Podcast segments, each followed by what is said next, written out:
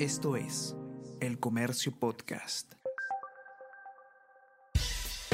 Buenos días, mi nombre es Soine Díaz, periodista del Comercio, y estas son las cinco noticias más importantes de hoy, miércoles 7 de junio.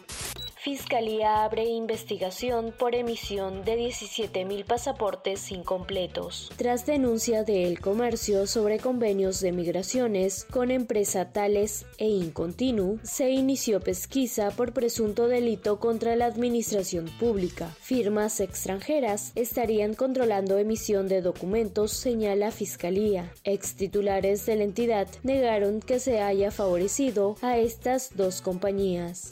Declaración de Boluarte ante la Fiscalía de la Nación incluyó evasivas. La presidenta Dina Boluarte atendió las preguntas del Ministerio Público, pero guardó silencio ante Procuraduría y Defensa de Víctimas. A Boluarte se le investiga por presunto homicidio calificado y genocidio en protestas.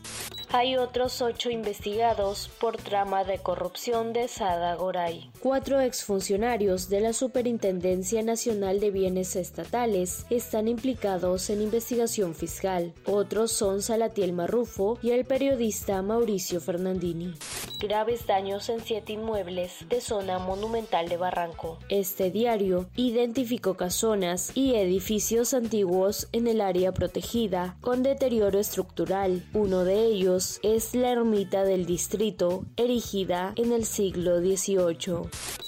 Minsa justifica el cese del comité de expertos en medio de alza de casos de dengue. Ante la Comisión de Salud del Congreso, la ministra Rosa Gutiérrez indicó que la disolución del grupo responde al cambio de estrategia de intervención con la designación de altos comisionados que tomarán decisiones para cada región del país y coordinarán directamente con el MINSA. Tener ambos grupos activos al mismo tiempo no era una opción, indicó. Esto es El Comercio Podcast.